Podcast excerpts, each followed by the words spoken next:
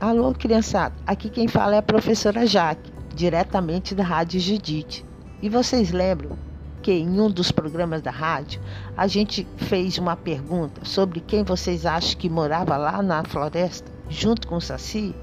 E adivinha só, o próprio Saci mandou uma cartinha aqui para a rádio dizendo que adorou a resposta de vocês. Tiveram crianças e adultos respondendo. As crianças falaram que a cuca, o curupira, o lobisomem, o lobo e a Yara.